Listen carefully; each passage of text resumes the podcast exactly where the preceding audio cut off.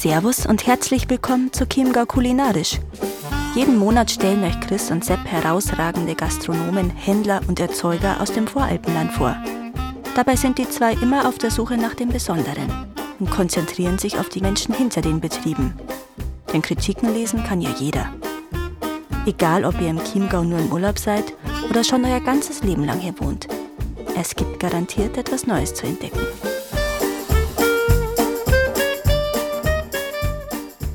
Herzlich willkommen zu Chiemgau Kulinarisch.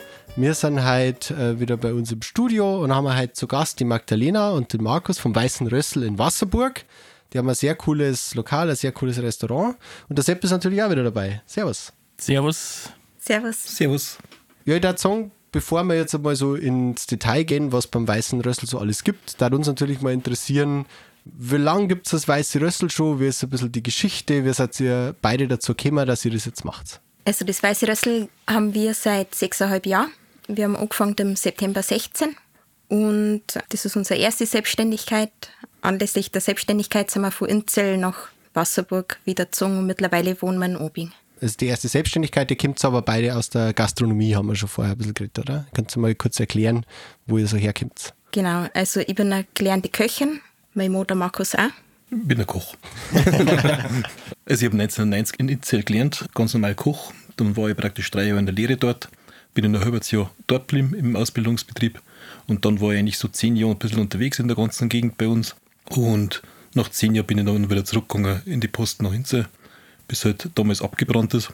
Zwischendurch war ich vier Jahre im Malerwinkel in Seebruck.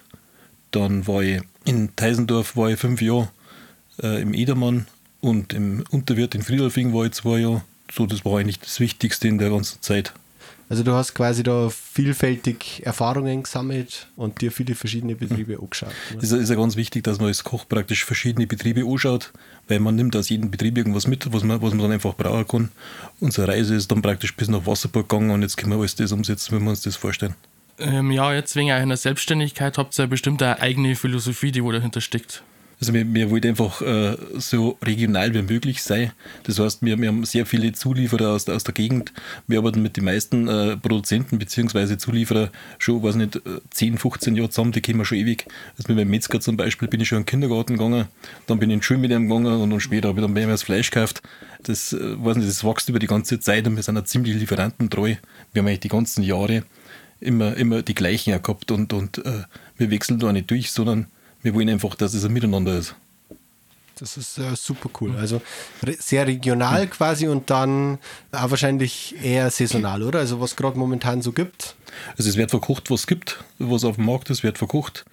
Wir nehmen alles, äh, was, was eine Freude macht. Zur Quittenzeit haben wir ganz viel Quitten verarbeitet, jetzt zum Beispiel zur äh, Zwetschgenzeit oder, oder Apfelzeit. Also je nachdem, was er gerade Saison hat, wird alles verarbeitet und das versuchen wir dann auch das ganze Jahr zum Verkaufen. Wie jetzt die Quitten, die haben wir unwahrscheinliche Mengen haben da eingemacht und Likör und was der Teufel was und Marmeladen. Und da haben wir das ganze Jahr dann auch frei dran. Und wir versuchen halt, dass wir alles aus, aus der Gegend da haben, was, was irgendwie möglich ist. Sehr schön, ja, das finde ich eine super Philosophie. Macht sie dann äh, viel mit Wild, also mit regionalen Jäger oder? Also wir, wir haben äh, relativ viel Wild vom, vom Schwiegervater, der praktisch eine, eine Jagd in der Nähe von Wasserburg. Dann haben wir aus dem Nationalpark Berchtesgaden haben wir ziemlich viel Hirsch und Gams aus Friedolfing haben wir ziemlich viel Wild. Also wir versuchen da einfach auch diese ganzen Jäger in, in der Gegend mit ins Boot zu holen. Und dann, äh, wenn ihr so saisonal und regional äh, kocht, dann kann man sich das wahrscheinlich auch so vorstellen, dass euer Karten relativ variabel ist, oder? Also das ist, wenn man so, so auf, auf die Zeit, auf die Jahreszeit eingeht und auf das, was regional verfügbar ist, dann muss ja die Karte relativ oft ändern. Also wir haben keine, keine feste Standardkarten wie die meisten Betriebe, sondern wir haben einfach nur kleine Karten. Da sind fünf, sechs Hauptgerichte praktisch drauf, äh, zwei, drei Suppen sind drauf, äh, drei, vier Vorspeisen pro Dessert. Und dann haben wir diese Tagesempfehlung noch. Ein kleines Menü haben wir Mittag, also haben wir ein Mittagsmenü, ein Abendmenü haben wir. Und wir versuchen halt auch ziemlich flexibel zu sein. Das, das heißt, es ist meistens so, dass ich Mittag äh, andere Karten habe wie auf Nacht, wenn mir wieder irgendwas eingefallen ist. Ich bin da ziemlich spontan und das kommt immer darauf an, was gerade geliefert wird, was gerade da ist und, und äh, auf was dass ich gerade Lust habe. Aber es ist schon gehobene Küche, kann man sagen, bei euch. Es ist schon, äh, schon leger, also man muss jetzt sage ich jetzt mal, nicht besonders herausputzen, damit es eigentlich ins Lokal geht darf, aber es ist schon definitiv gehobene Küche. Ja, wir sind, ja. kann man durchaus so sagen, wir sind aber doch ein ganz normales Gasthaus. Wir machen alles selber und zu uns kommt eigentlich vom Handwerker bis zum Banker jeder und sitzt da zeitgleich am Mittagstisch. Da machen wir keinen Unterschied. Bei uns ist jeder willkommen. Das ist bei uns eigentlich gängig. Also Mittagstisch eher äh, leger und abends kann man dann einfach einmal, keine Ahnung, das Jubiläum feiern oder, oder ähnliches. Ja, so kann man sagen. Ja, Stichwort Abend. Äh, ich war ja schon ein paar Mal bei euch. Unter anderem war da das Motto Flying Buffet. Das finde ich eigentlich ziemlich cool. Vielleicht ähm, könnt ihr da mal erklären für die Zuhörer, was da macht's. Mhm. Und zwar ist das ein Abend, da gibt es verschiedene kleine Vorspeisen, Suppen, Hauptgänge und Desserts in dieser Reihenfolge. Es sind immer kleine Portionen, man kann an dem Abend nichts bestellen. Wir Kellner kommen mit den Gerichten zum Gast an den Tisch, sagen, was wir halt gerade so dabei haben und der Gast wählt dann aus, ob er es nimmt oder nicht. Wenn es einem besonders schmeckt, kann man es auch zwei, dreimal essen. Wenn man es nicht mag, braucht man es gar nicht essen. Und das zieht halt den ganzen Abend, also das dauert ungefähr so ja, vier, viereinhalb Stunden. Und ja, das ist wie beim Fondue, man isst halt immer so dahin, kriegt immer wieder was Neues. Also Vorspeisen sind, sage ich mal, so 10 bis 15, Suppen 5, 6 verschiedene, Hauptgänge auch so 15 verschiedene und dann nochmal so 6, 7, 8 verschiedene Desserts. Das ist echt viel Zeug, was da rausgeht in kurzer Zeit. Wie viele Mitarbeiter habt ihr dann da in der Küche und im Service? Im Service sind wir an solchen Tagen zu dritt, manchmal zu viert. In der Küche ist der Markus Alor, der kocht das alles Alor raus. Wahnsinn. Also, also Alor, es ist schon Hut ab. Ja, es ist eine relativ kleine Küche und, und wenn, da, wenn da irgendwas daneben geht oder was, da kann ich mich selber schimpfen, dann weiß ich, wie es gemeint ist und alles ist gut und da ist keiner beleidigt und, und das, das, das funktioniert wunderbar so. Aber da muss jetzt nochmal einhaken. Wie ist das dann so bei dem Flying Buffet? Also, ich merke schon, du bist da recht kreativ und flexibel. Wie entscheidet sich das dann mit den Gerichten? Wie, wie lange vorher machst du dir jetzt einen Plan, was, was da auf die Karten kommt? Oder ist es durchaus auch so, dass du mal schnell an dem Abend irgendwas änderst? Oder, oder gibt es nicht vor? Ja, es ist meistens so, dass wir bis um zwei oder halb drei Mittagsgeschäft haben. Das heißt, um halb drei fange ich dann wirklich, wirklich an zum Vorbereiten, beziehungsweise mir Gedanken zu machen und bis um 7 Uhr auf Nacht muss ich halt fertig sein. Und manchmal ist auch um 5 Uhr nach 7 der Plan wieder ganz anders. Also ich bin da ziemlich äh, kurzfristig unterwegs und äh, es funktioniert eigentlich alles wunderbar. Das funktioniert, kann ich bestätigen. und wie seid auf die Idee gekommen, das zu machen? Ja, das war, äh, ich habe einen Betrieb gearbeitet in, in, in Deisendorf und da haben wir relativ lange zugehabt, also drei Monate haben wir zugehabt, weil das Hotel umgebaut worden ist. Und da wollte ich einfach diese ganzen Produkte, wollte ich dann eigentlich los haben, diese ganzen Lebensmittel, dass einfach diese Kühlung komplett leer ist. Und da haben wir uns gedacht, da machen wir das äh, wie, wie ein Flying Buffet, gerade ein bisschen anders. Also wie beim, beim Chinesen oder beim Japaner, wenn es da dieses Running Sushi gibt. Mhm. Und äh, das haben wir den ganzen Tag gemacht, das ist brutal gut angekommen. Das haben wir weit über, über 200 Leute gehabt. Und äh, zum Schluss, weiß nicht, äh, haben wir nur sieben Eier oder drei Eier, keine Ahnung, passt nicht mehr, halbes Kilo Mehl oder irgendwas übergehabt, wir haben eigentlich alles weitergekriegt. Und das hat eigentlich damals schon super funktioniert. Das ist genial. Also es ist quasi im Endeffekt, kann man so sagen, Resteverwertung mhm, genau. gewesen, daraus ist es entstanden. Mhm. Das ist natürlich super cool. Ich meine, das ist ja total nachhaltig und es macht ja total Sinn. Äh, Flying Buffet hört sich ein bisschen besser als Reste essen, aber so ist auf alle Fälle cool, dass das daraus entstanden ist. Ich meine, jetzt ist es natürlich ein bisschen anders, aber äh, da hat mich auf alle Fälle auch mal interessieren und wäre definitiv, kann man schon mal eine Reservierung auf alle Fälle einbuchen. Vielleicht fangen wir doch mal so an, dass wir drüber reden. Eine Karte ändert sich ständig, aber ihr habt ja ein paar Sachen, die immer wiederkehren. Also gibt es irgendwas, auf das ihr besonders stolz seid oder was ihr besonders gut kennt, was ihr sagt, das ist ein Gericht, das ist so ein Aushängeschild? Nein, es geht einfach nur darum, dass du eine vernünftige Ausbildung gehabt hast, dass du einfach gelernt hast, weiß nicht, wie man Gulasch setzt oder, oder wie man Soße setzt und danach kann man dann auch kreativ sein. Das ist ganz wichtig, dass man einfach diese Ausbildung hat, dass man weiß, wie was funktioniert und dann kann man diese ganzen Gerichte da entstehen lassen und dann kann man äh, weiterarbeiten. Aber das Wichtigste ist einfach, wie in jedem Handwerk, dass du weißt, wie was zusammenpasst. Also bei euch kann man sagen, so jedes Mal, wenn ich eigentlich hingehe, habe ich irgendwas, definitiv irgendwas ganz was anderes auf der Karte und habe eigentlich immer andere Erfahrungen, oder? Egal ja. wann ich. Es entwickelt sich aber weiter. Das heißt, irgendwann mal gibt es das jüngste Gericht mhm. und später wird das halt dann weiterentwickelt. Das entsteht ja mit der Zeit und, und es passiert eigentlich jede Woche irgendwas Neues. Ja, und mal schießt der Jäger fünf Hasen, dafür Karree, dann gibt es halt was mit Hasen. Das andere Mal kriegen wir einen Hirsch oder einen Gams, dann gibt es halt das. Also wir haben ja kein festes Schema, also unsere Karten, die wechselt sich ständig durch.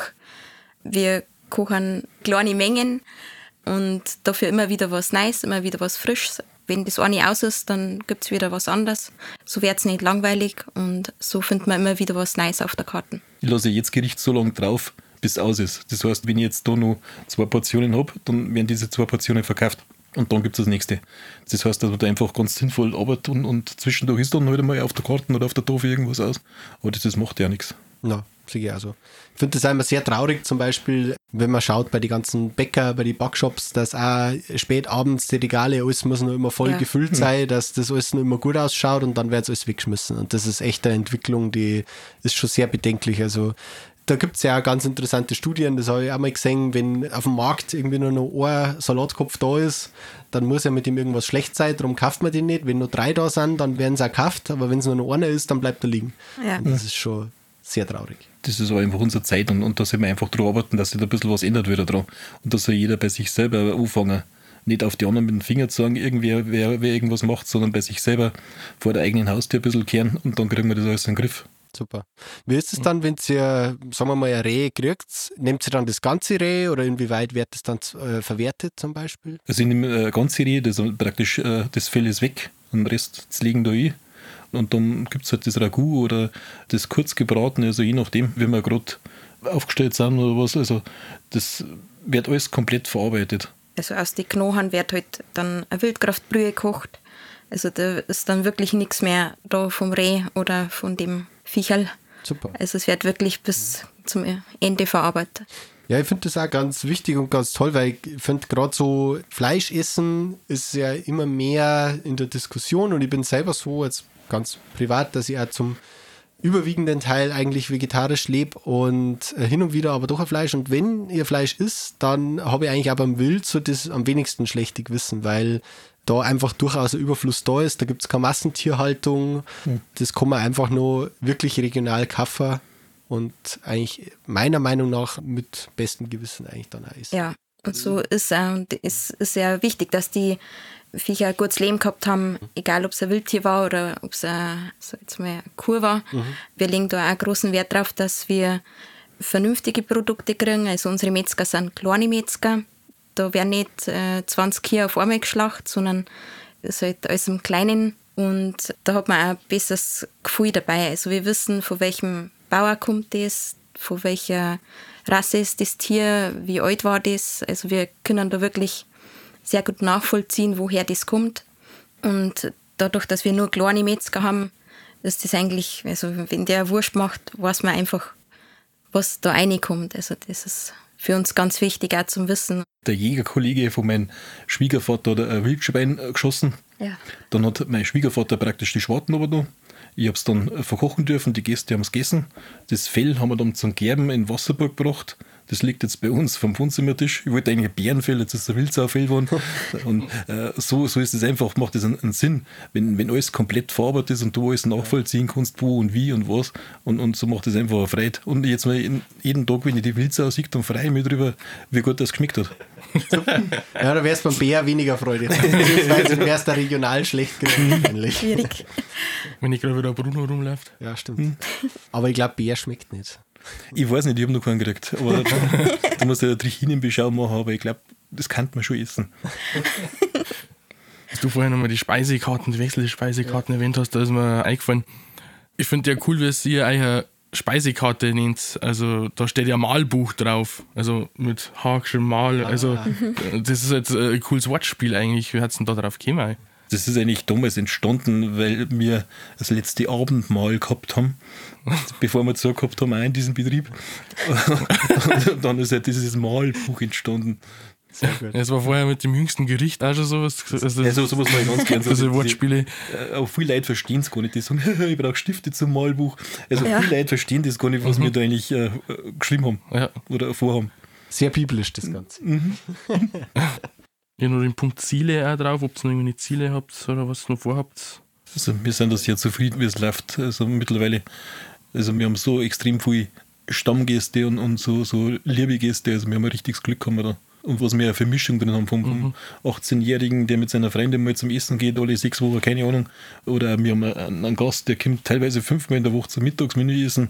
Also wir haben brutal viele Stammgäste und, und das ist, ist äh, schön, das zum sehen, wie sich das alles entwickelt hat. Gell? Ja, total. Und es ist auch schön, wie weit die Leute fahren, dass sie zu uns zum Essen kommen können. Also wir haben Gäste aus München, die kommen regelmäßig. Wir haben Stammgäste aus Markt Schwarm, die fahren auch ein Stückel her. Die kommen so zweimal in der Woche. Das sind schon Wege, die die Gäste zurücklegen.